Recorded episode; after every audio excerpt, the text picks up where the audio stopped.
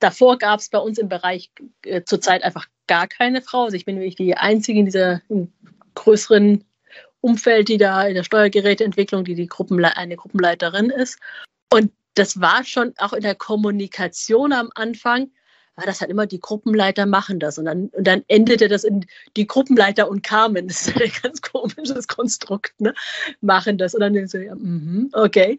Und jetzt so, so langsam merke ich, okay, es kommt jetzt, jetzt sagen ja schon die, es kommt dann eben schon bei den ersten die Gruppenleiterinnen und Gruppenleiter und so. Ne? Und das ist dann, glaube ich, so langsam kommt es dann eben an, ja, es gibt auch hier Frauen, die diesen Job machen können. Und das ist die Stimme von Carmen.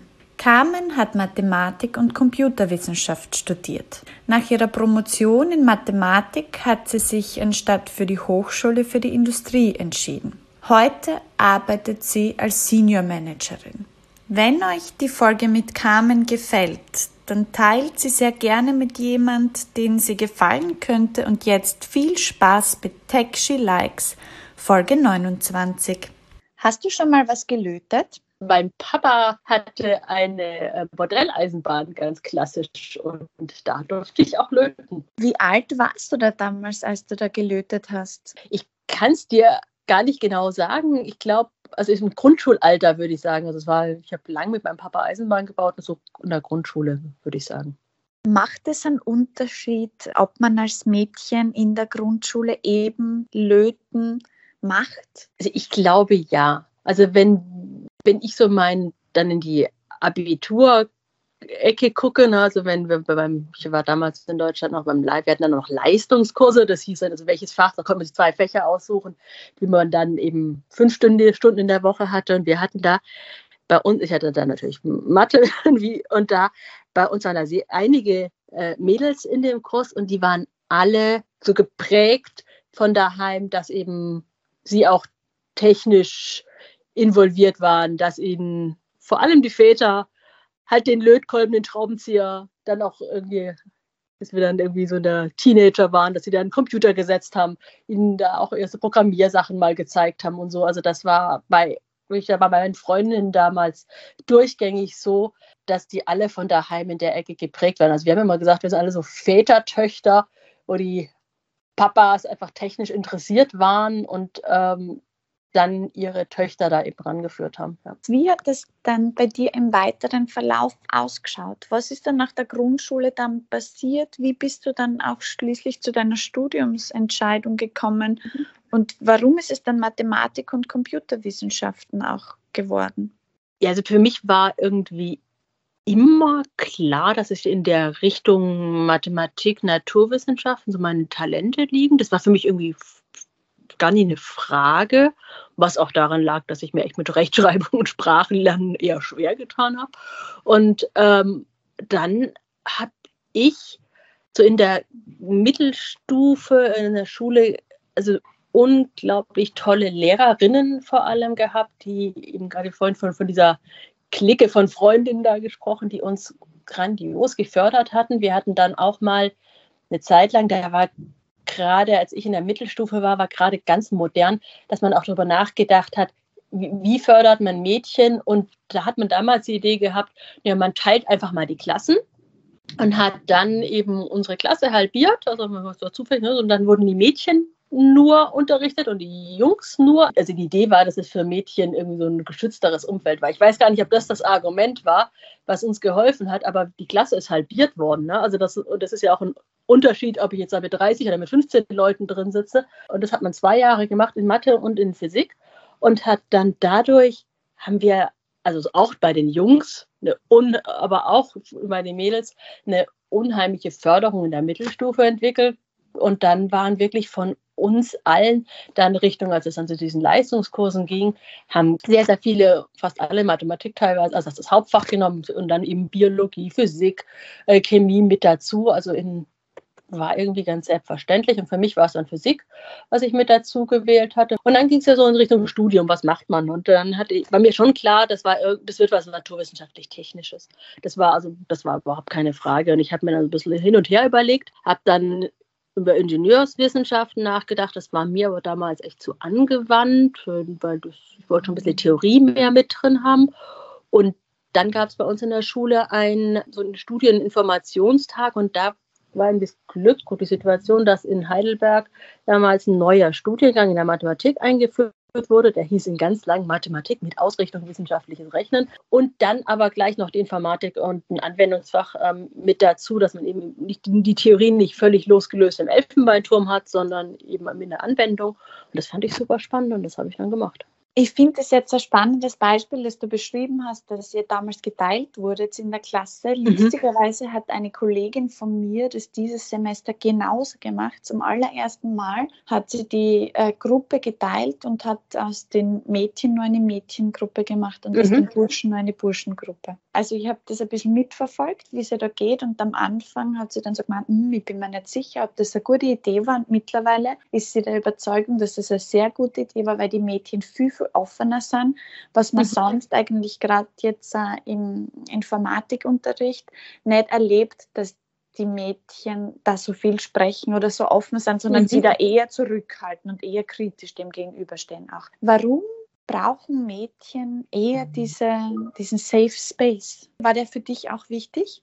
Also ich glaube, das war für mich damals nicht so das wirkliche äh, Thema. Also ich glaube, damals da ich so eine Umgebung hatte, also das aber war reines Glück ne, von anderen Mädchen, die eben das auch, äh, denen auch völlig klar war, dass sie in den naturwissenschaft-technischen Bereich gehen. Also aus diesem, aus diesem Freundeskreis sind jetzt irgendwie zwei Biologinnen entstanden, so, äh, geworden, eine, eine Lehrerin, die eben jetzt Mathe und Englisch unterrichtet und so. Also es war irgendwie völlig, das, da waren so ein paar, denen war das einfach klar. Von daher war dieses Argument für mich damals nicht wichtig. Wenn ich so heute aber ähm, das betrachte, wenn ich jetzt auch im Arbeitsumfeld jetzt bin und wirklich oft so diese reine Männerumgebung habe, denke ich mir, wenn man da noch eben in einer jungen, männlich dominierten Umgebung ist als ganz junge Frau, junges Mädchen und eben da vielleicht noch nicht das Selbstbewusstsein hat, nicht die, die, diese Rückenstärkung auch von von der Familie, von den Freunden, hey, du kannst das, sondern eher sagt, ja, mich interessiert das zwar, aber alle sagen dir, Mädels können keine Informatik oder Mathe, ne, dann, dann wird man natürlich da irgendwie schüchtern und sagt das gar nicht so. Und ich glaube, es hängt halt schon mit dieser Umgebung auch zusammen, die bei mir einfach auch gepasst hat, äh, aber die ganz sicher nicht jeder hat. Und deswegen ist es für kann das also, glaube ich, wirklich helfen, wenn man so einen Safe Space dann da auch schafft, wenn der nicht automatisch zufällig da ist und der ist halt nicht immer zufällig da. Ich schreibe ja mein PhD zu diesem Thema. Ähm, es geht halt auch hauptsächlich um Erwachsene und Coding-Schule für Erwachsene, aber ganz viel zum Thema informatische Bildung und kriegt halt auch von meinen Kolleginnen und Kollegen mit, die informatische Bildung mit Kindern machen, Jugendlichen machen und die da zu schreiben und forschen. Und da hat kürzlich mein Professor gesagt, dass er es sehr spannend gefunden hat, was sie herausgefunden haben bei den ganzen Making-Kursen war, dass die Burschen von den Müttern oder Vätern oft hingeschickt werden und das der Grund ist, warum die überhaupt in diese Making-Kurse kommen, weil mhm. die Eltern oft sagen, ich will, dass der Bursch was Gescheites macht und nicht den ganzen Tag zu Hause sitzt und Computer spielt. Im Vergleich zu den Mädchen rausgekommen, dass man beim Mädchen da eher denen die Selbstverantwortung lässt und da das gar nicht so ein Thema ist. Ja, die sitzt den ganzen Tag daheim oder macht das und ich muss die jetzt wohin schicken, sondern dass mhm. diese Bemutterung bei den Burschen viel stärker rauskommt. Hättest du das jetzt auch jemals erlebt? Also das, das macht für mich schon Sinn, weil ähm, ich glaube, ähm, also wie in der großen Gesamtheit ist das macht es, glaube ich, also gerade wenn ich mit Kollegen oder so jetzt aktuell spreche, die ja sagen, ne, äh, also die Söhne haben halt oft ein, eine Affinität, die schon ganz früh vielleicht durch, durch Förderung oder durch eigenes Interesse, wie auch immer, kommt, einfach Richtung Computer. Und das endete halt, wenn man die das irgendwie nicht kanalisiert, oft, dass die dann halt in, gerade in dem pubertären Alter am Rechner sitzen und zocken. Ne? Also die machen ja dann nicht irgendwas Sinnvolles. Und dann ist dann da eben die Eltern schon sagen, ich möchte das irgendwie steuern. der anderen Seite, was damals, also bei uns diese, diese Trennung da kommuniziert wurde, war auch, was da ähm, mitmotiviert wurde, war, war das ein Thema, dass Mädchen oft ähm, ganz viele verschiedene Interessen hätten. Und also das habe ich auch bei mir damals bemerkt. Das ist also in jungen Jahren, es war, also ich wusste, diese naturwissenschaftlich-technischen Bereiche, das hat mich irgendwie schon interessiert und da habe ich mich auch beschäftigt, aber ich habe mich ja nicht drei Wochen lang hingesetzt und irgendwas programmiert von, von, von mir aus. Ich habe halt mal ähm, wie mal wie kleine, also ich weiß nicht, wenn mein Papi damals irgendwie war was programmiert ist, ja, das habe ich schon mal mal gemacht, aber ich habe dann eben auch keine Ahnung, gemalt oder sonst irgendwas Künstlerisches dann wieder anders gemacht. Also ich hatte so breit gestreutere Interessen. Und wenn man dann diese breiten Interessen hat und eben nicht nur am Rechner sitzt, ist vielleicht für die Eltern auch, dass sie sagen, boah, lass das Mädel mal machen, das guckt sich ja eh verschiedene Sachen an. Ne? Also ich, ich finde, das, das klingt plausibel. Ja?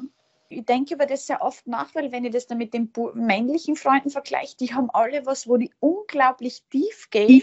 Ja. Und wenn die dann so richtig die Experten auch sind. Wo gehörst du da jetzt auch dazu? Ich hatte wirklich dann gerade im Studium, ich habe ja dahinter dann danach noch promoviert, da, das war wirklich so eine Phase in meinem Leben, wo ich ganz tief äh, auch in die Theorie und äh, die Themen eingestiegen bin und das auch wollte. Also da war ich auch wirklich sehr fokussiert und ganz, ganz tief in den Themen drin und war dann eben auch bei einem Berufseinstieg, war für mich da immer die, ähm, die, die Richtung, das muss technisch äh, in der Expertenecke sein. Es hat sich jetzt so in den, na, ich würde sagen, letzten fünf Jahren oder so dann wieder ein bisschen gewandelt und zu sagen, also ja, ich möchte jetzt mehr in Richtung Führungsverantwortung und dann wird es ja automatisch wieder breiter. Dann hat man einfach ähm, sehr, sehr viele Themen, wo man irgendwie gar nicht mehr so viel Zeit hat, um in die Tiefe zu gehen. Und deswegen ähm, es ist jetzt wieder breiter, aber zwischendrin, so ich sag mal, von, also so, so Studium äh, durch, da war wirklich dieses ganz tiefe Interesse, hatte ich da auch mal die Phase. Ja. Jetzt haben wir schon kurz erfahren, was du studiert hast, ähm, mhm. dass du jetzt heute eine Führungsrolle hast.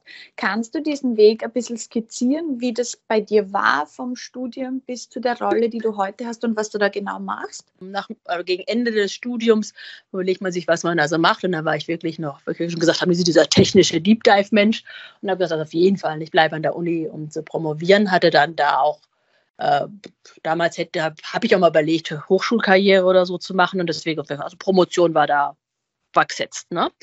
Und ähm, dann habe ich das auch gemacht und während der Promotion habe ich dann festgestellt, es war zwar ja alles immer angewandte Mathematik, aber wenn man ganz ehrlich ist, es war für mich ähm, nicht angewandt genug ich habe dann immer gedacht, ja, also das, das hat doch Grund, an der Uni macht man Grundlagenforschung und das ist auch richtig und das ist, soll auch so sein. Aber ich gesagt, auf Dauer ist es nicht das, was ich, was ich machen möchte. Ich möchte so schneller ein Ergebnis sehen, das mit, dem, mit meiner Arbeit entsteht. Und daher habe ich mich dann eben nach der Promotion gegen die Hochschule entschieden und habe gesagt, nee, es geht in die Industrie. Ich habe ähm, dann, dann überlegt man natürlich, wo man hingeht in die Industrie und das war ähm, damals dann so, dann ähm, habe ich, habe so eine Veranst verschiedene Veranstaltungen, eben auch gerade wie Frauenförderung, ähm, wo, wo, technische Unternehmen da waren und gesagt haben, wir stellen sich mal vor. Da bin ich dann hingefahren und habe dann da eben den Bosch kennengelernt, also Robert Bosch GmbH, der ich heute arbeite und habe dann da eben auch erfahren, was die alles Spannendes tun und ähm, dass sie vor allem äh, einer der größten Automobilzulieferer der Welt sind und da ganz spannende Aufgaben gibt. Und da hat sich dann eben die Möglichkeit ergeben, dass ich da einsteige als Simulationsingenieurin. Habe ich ähm, gemacht, habe da dann zuerst ähm, Steuergeräte für Elektrofahrzeuge und Hybridfahrzeuge simuliert. Ähm, das ein paar Jahre gemacht und habe dann gesagt, ja, jetzt äh, kenne ich die, die, den Bereich sehr gut, jetzt kenne ich die äh, Steuergeräte sehr gut. Ähm, jetzt könnte einfach mal nochmal was, was Neues sein. Und dann gab es intern die Möglichkeit, dass ich in den Bereich der Lenkungssteuergeräte ging, also die elektrische Servolenkung, und dort das Simulationsteam aufbauen durfte als Teamleiterin. Das war eine super spannende Aufgabe. Und ähm, gesagt, ja, mache mach ich total gerne. Und dann war ich da Teamleiterin noch gekoppelt, aber auch mit der Expertenrolle und habe also auch noch selber sehr viel inhaltlich gemacht. Und dann war ich Mitte 30 und dann kam die äh, Familie und dann habe ich nämlich zwei Kinder äh, bekommen und schon beim ersten Kind dann eben überlegt, wie komme ich wieder. Wie, also mir war völlig klar, dass ich weiterarbeite, wieder arbeite, aber die Frage war dann auch, wie. Und ähm, habe mit meinem damaligen ähm, Vorgesetzten lang gesprochen und da, da ähm, super Verhältnis gehabt und haben gesagt, ja, was, also ich hatte ja diese, diese Teamleitung, was ja eigentlich schon ein bisschen Führungsrolle war und diese fachliche Rolle und ich wollte eben in Teilzeit wiederkommen und eben nicht Vollzeit. Das heißt, ich musste irgendwelche Aufgaben abgeben und dann hat er gesagt, na komm, dann äh, fachlich habe ich heute schon viel gemacht und kann zwar viel, aber diese Führung ist doch eigentlich das Spannende und da hat er mich auch weitergesehen und ich mich eigentlich auch und dann bin ich eben wieder als Teamleiterin zurückgekommen, aber weniger im operativen Geschäft, eben mehr in der, der Führungsrolle. Dann kam die, das, die zweite Tochter noch ähm, zwei Jahre später. Und dann haben wir da quasi wieder das Gleiche gemacht, einfach da die Rolle weiter. Und dann ähm, hat sich jetzt vor einem Jahr ähm, kam dann die Möglichkeit, eben wirklich eine Gruppenleitung zu übernehmen. Das ist also bei uns, sind das so eine Gruppe, heißt bei uns sind irgendwie so 16 Leute bei mir, die ähm, die Simulation, Konstruktion und Zuverlässigkeitsthemen bearbeiten. Und ähm, ja, und das mache ich jetzt seit letztem April.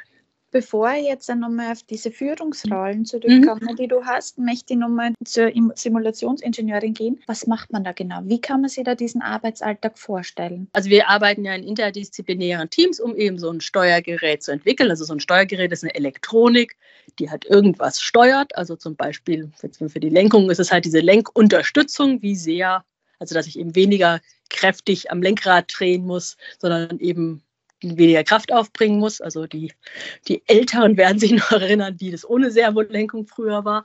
Und ähm, diese Steuerung, das heißt, man hat da irgendwie eine Elektronik drin, das ist also eine, bei uns oft Leiterplatten, die da drin sind, in so einem Gehäuse, das muss dann irgendwie dicht sein, weil im Auto wird es ja auch mal nass und dann muss die Elektronik darf nicht zu warm werden und irgendwie, und dann wird so ein Auto wenn es über, schlecht, über irgendwelche Schlechtwegstrecken fährt, also auch Schlaglöcher oder sowas, dann gibt es auch eine Vibrationsbelastung. Da sollte da auch nichts abfallen. Und diese ganzen Belastungen testet man natürlich später auch, aber zunächst mal in der Gestaltung dieses Gerätes möchte man die ja vorher auch schon abtesten und das macht man eben heutzutage virtuell in einer Simulation. Das sind finite Elemente Rechnungen, die da gemacht werden und bei uns wir werden verwenden da Standard-Tools. Also wir kümmern uns nicht um, wie programmiere ich da jetzt einen ähm, FE-Code, sondern da nimmt man kommerzielle Tools, die eben funktionieren, sondern die Aufgabe bei uns der Simulationsingenieure ist mit den Konstrukteuren, mit den Projektleitern, mit den Einkäufern, mit den Leuten aus den Werken zu diskutieren, was ist möglich und wie bilde ich dann diese Fragen, die man da in diesem Entwicklungsprozess hat, adäquat in einer Simulation ab, um die zu ähm, ja, um die dann zu beantworten zu können. Und deswegen ist gerade, also zum Beispiel, wir viele Mathematiker und Physiker eben in diesem Bereich, weil die dieses Modellieren, das man dazu können muss, also diese Frage, die der Ingenieur hat, wie setz, übersetze ich die dann in die, ähm, in meine Simulationsumgebung, das kriegen die sehr gut hin und können dann eben auch diese Ergebnisse interpretieren und sagen, ja, vielleicht müsstet ihr da ein anderes Material nehmen, da gucken, dass die irgendeine schichtige dünner wird, da dass irgendwas unterstützt wird, irgendwie sowas. Ist es wichtig für diese Rolle als Simulationsingenieurin zu studieren? Also sollte man noch Mathematik, Physik studieren? Also studieren ja, ähm, also Mathematik, Physik, es kann auch Ingenieur, also wir haben auch Maschinenbauer, Elektrotechniker, ne? also sowas, sowas geht auch.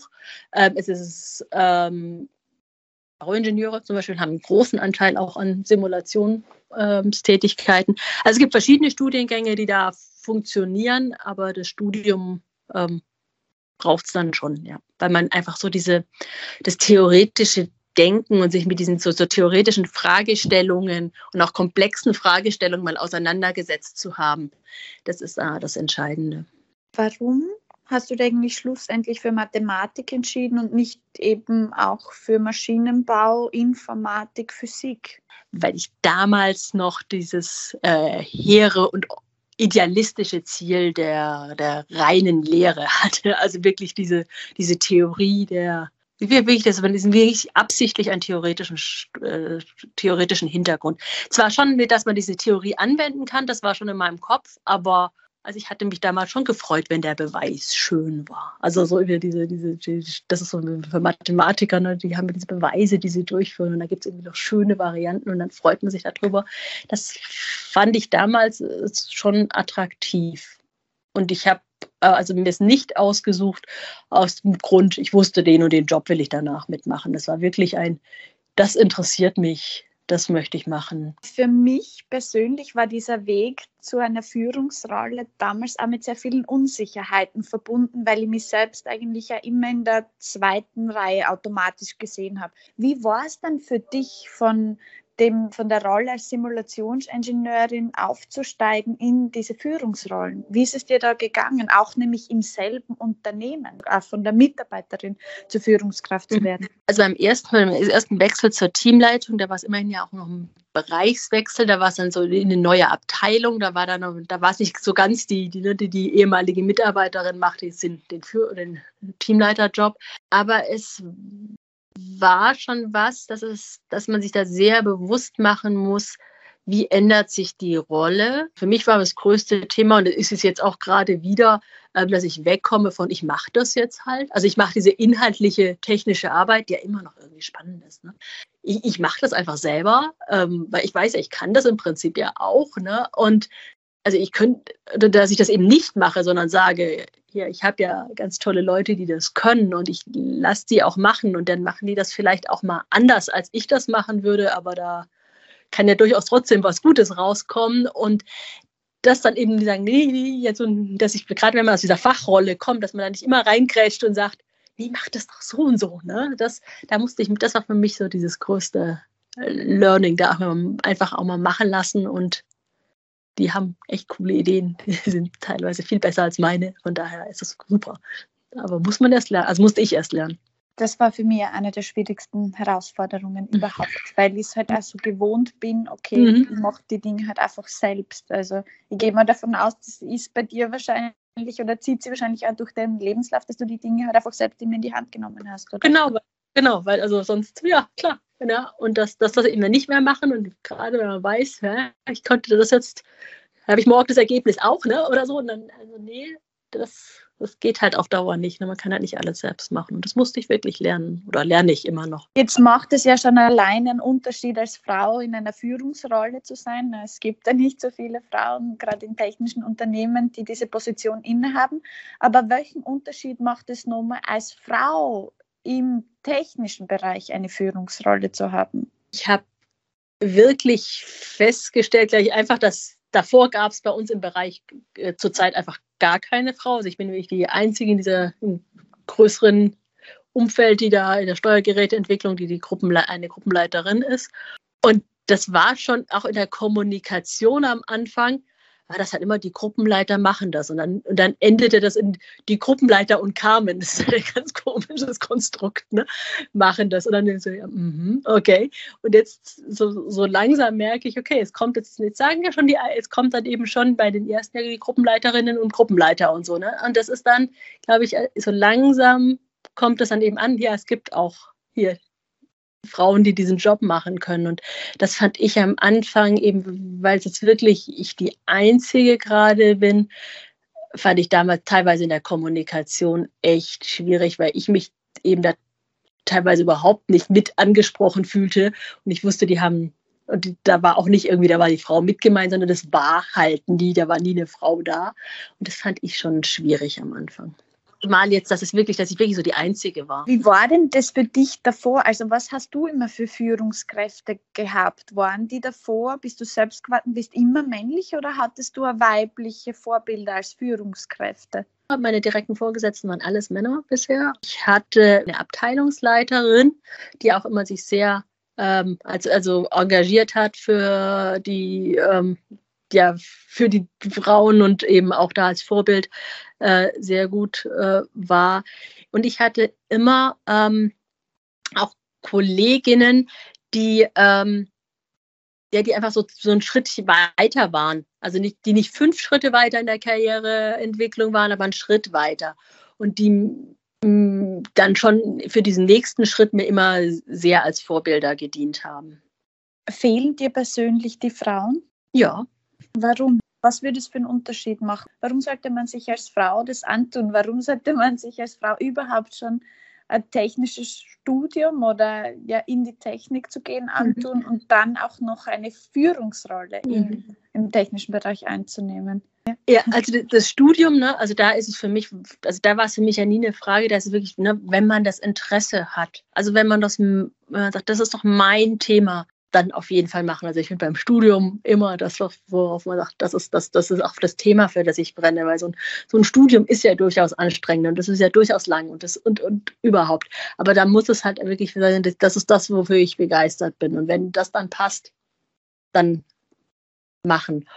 Und, ähm, und wenn man in, in so einem Bereich ist, der einen begeistert, dann möchte man da ja auch sich weiterentwickeln also, und möchte da ja auch weiterkommen. Und dieses, das ist dann eben auch in den in dem technischen Unternehmen so, dass ich dann sage, okay, da wollte ich ja auch weiterkommen. Und was ich so generell festgestellt habe oder mir gespiegelt wurde ganz oft äh, von den Kollegen, also den männlichen, ähm, schon allein, dass wir in der Zwischenzeit, wenn Frauen bei den Terminen dabei sind, wenn bei den Besprechungen oder in den Teams äh, also die Teams divers sind. Da sind also nicht nur, es geht dann nicht nur um Frauen, da geht es auch um jung, alt, erfahren, nicht erfahren, was weiß ich, aber eben auch das Thema Frauen, dass dann die Kommunikation im Team besser, freundlicher und effizienter ist, als wenn da eben nur die Alpha-Tiere sich die Köpfe einrennen. Ne? Und deswegen ist also für mich wieder so ein anderer dieser, dieser wichtige Punkt, diese Vielfalt und eben auch die Frauen in den Teams, weil sie was mit den Teams machen, einfach dazu, dadurch, dass sie da sind. Und warum bin ich dann in die Führungsrolle gegangen? Weil ich es unglaublich spannend finde, dieses, dieses Gestalten mit den Menschen. Und ich glaube eigentlich, dieses, wenn es dann von dem Fachlichen in die Führung geht, dann geht es ja mehrheitlich um Themen, wie interagiere ich mit Menschen. Und da sind ja Frauen, ich sag mal, traditionell wieder sehr, sehr stark. Und das können sie ja sehr, sehr gut. Deswegen glaube ich, dass Frauen da eigentlich auch hingehören und dass es einfach gut ist, wenn sie da sind. Ja, ich sehe das auch so wie du. Ich finde dann, dass Frauen da hingehören. Und wenn man sich ja anschaut, das Thema Mama zu sein und was Frauen da eigentlich als Schupfen und wie sie die Familie führen und leiten, also die haben, machen das ja wirklich schon ja, von Natur ja. aus eigentlich auch immer. Aber trotzdem sind sie halt in der Minderheit, wenn es ja. dann darum geht, in einem Unternehmen tätig mhm. zu sein in einer Führungsrolle. Aber jetzt hast du schon gesagt, wenn man sich dafür interessiert. Was ist jetzt, wenn sich zwei Drittel der Frauen, wenn zwei Drittel der Frauen kein Interesse dafür haben, was Technisches zu machen? Also sehr gute Frage und ich weiß ich nicht, bin ich Kinder keine Expertin für. Ich finde einfach, man, also wenn ich gerade so auf mich und mein Umfeld zurückgucke, würde ich sagen, man muss halt, also es ist schon eine Aufgabe, der Schule, der Gesellschaft, der Familien, den Mädels in den jungen Jahren auch die Chance zu geben, sich dafür zu interessieren, was wir vorhin hatten, was jetzt seine Kollegin macht, dass sie sagt, ich mache eben dann einfach mal diesen Unterricht nur in einer reinen Mädchengruppe zum Beispiel, das hilft. Oder was ich dann zum Beispiel immer wieder mache, wir haben an meiner Uni gibt es auch ein Frauennetzwerk für Studentinnen und Doktorandinnen. Das, also ich gehe dann auch immer wieder, da war ich jetzt auch schon zwei, dreimal wieder dort, um dann eben da auch ähm, mit den Studentinnen, mit den Doktorandinnen ins Gespräch zu kommen. Eben auch diese Idee, dass man Role Models hat. Ja, ist, man kann als Frau da weiterkommen und wie kann das funktionieren? Also ich finde, das ist dann auch wichtig von für den äh, älteren Frauen, dass die einfach auch wieder zurückgehen und sagen, ich bin da ähm, ansprechbar und sichtbar ähm, für die Jüngeren. Wie kann es gehen, dass man eben dieses Stichwort Role Models, dass man die findet? Und da ist ja dein, dein Podcast zum Beispiel ja auch so ein Thema. Hast du Freunde? Hast du in der Familie? Hast du Kollegen, die diese Chance nicht hatten, die diese Chance als Kolleginnen, die diese Chance als Mädchen nicht bekommen haben? Nee, es ist ganz, aber es ist ein guter Punkt, wo du das jetzt sagst, ne? Also, weil, also das ist, das ist ja immer, also das kommt jetzt auch wieder an diese Frage, ist es wirklich, haben, haben die Frauen wirklich kein Interesse oder müssen wir sie mehr fördern, ne? Und ja, genau. Nein, ja. genau. Mhm. Und, ähm, und es ist jetzt nicht so, dass ich sage, ich kenne hier eine ganze Handvoll die jetzt eben im Erwachsenenalter sagen, ach, hätte ich doch damals mehr Mathe gemacht. Ne? Ähm, Die, also eigentlich nicht, ne? Jetzt hast du ja selbst gesagt, dass du Mädchen hast, zwei Mädchen hast. Ja, ein Junge, ein Mädchen. Also der, ein Junge. der größere ist der Junge und dann ein Mädel hinterher. Ja. Inwieweit äh, ist, hat dieses Thema Technologie da jetzt einen Stellenwert ähm, bei deinen Kindern, mit deinen Kindern? Wie, mhm. wie bringst du ihnen das nahe oder was ist dir da wichtig oder was ist dir da nicht wichtig? Mhm. Also was wir total begeistert als Familie tun, ist gerade Lego bauen. Also wir sind da, das ist gerade so unsere Großaktivität, die wir alle wirklich gerne zusammen machen. Wir versuchen schon bei unseren beiden eben ich keine Unterscheidung in wer spielt mit was zu machen. Ne? Also wir bei uns liegen halt im Haus genauso die Puppen wie die Traktoren und die Lego-Teile rum. Ne? Also es gibt, gibt es alles. Und es ist auch wirklich so, auch unser Sohn hat eine Lieblingspuppe und äh, dafür äh, ist unsere Kleine jetzt gerade ganz traurig, weil sie dringend auch mal noch ihren ersten eigenen richtigen großen Traktor braucht. Aber sie spielt auch Puppe und er spielt eben auch Traktor. Also wir machen einfach beides gemeinsam. Und äh, ich glaube, das ist für uns gerade so wichtig, dass wir da einfach nicht unterscheiden, sondern die sollen sich eben selber aussuchen, wo ihre Interessen sind, dass sie die eben frei finden können. Und wir möchten ihnen dann eben, glaube und also mein Mann und ich sind beide eher die, die technisch, äh, Leute mit technischem Hintergrund. Von daher ist es natürlich eher immer so ein technisches, mehr technische Themen als jetzt zum Beispiel musikalisch-sprachlich oder sowas, äh, das wir fördern. Aber die Kinder sollen sich wirklich, also sollen beide im gleichen Maße erwachsen können. Also ich finde, es ist schon wirklich eine Herausforderung, die Balance zu halten, dass man irgendwie so jedes Thema, jedem Themengebiet eine faire Chance gibt. Also dass man der Kunst, der Kultur, ja. der Musik, der Technik irgendwie eigentlich ja faire ja. Chancen gibt oder dem Kind faire Chancen ja. gibt, damit irgendwie zu tun zu haben. Weil ich meine, irgendwo wachsen die Kinder mit dem Interesse auf, das die Eltern haben, oder? Ja, ja, ja total. Also unser Großer war immer noch nicht, in, äh, der redet schon eine ganze Weile, der sollte ja irgendwie vielleicht mal was Sportliches machen. Ne? Corona und Co. Ne, hat sich bisher noch, war immer schwierig und wir hoffen jetzt, dass nächste Woche endlich der Schwimmkurs losgeht, dass wir das mal schaffen. Aber ist total, ja, also wir sehen auch immer so, jetzt haben wir jetzt haben wir alles Mögliche gemacht, der Tag ist rum, aber aber eben gerade, also schwimmen kann er noch nicht. Ne? Und ähm, das ist wirklich, also dieses, dieses Ausgewogene hinzukriegen, total schwierig. Ja.